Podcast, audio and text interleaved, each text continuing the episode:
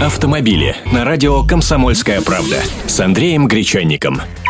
Здравствуйте. Оказывается, наши водители не пристегиваются за рулем из-за мифов и заблуждений. Согласно опросам ГИБДД, только 67% всегда используют ремни безопасности в городе, 26% ошибочно полагают, что пристегиваться на небольшой скорости не нужно, а 7% решают, пристегиваться или нет, в зависимости от плотности потока.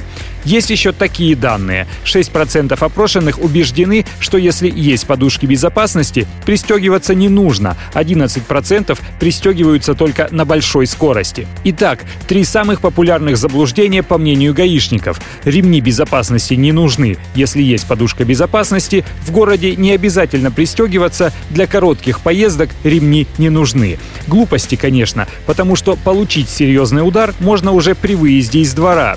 А не пристегнутого человека подушка не спасает, даже наоборот, может усугубить проблему, ибо начнет раскрываться как раз в тот момент, когда его голова долетит до руля или до панели. Поэтому на автомобилях зачастую стоит запрет на срабатывание подушки, если не пристегнут ремень. А еще я нередко слышу такие заявления, будто на большой скорости от подушек только хуже будет. Мол, был случай, когда пристегнутый пассажир погиб, а не пристегнутый выжил. Ситуации, конечно, разные бывают, но лично Лично мне ремни уже жизнь спасали. Теперь пристегиваюсь первым делом и делаю это всегда.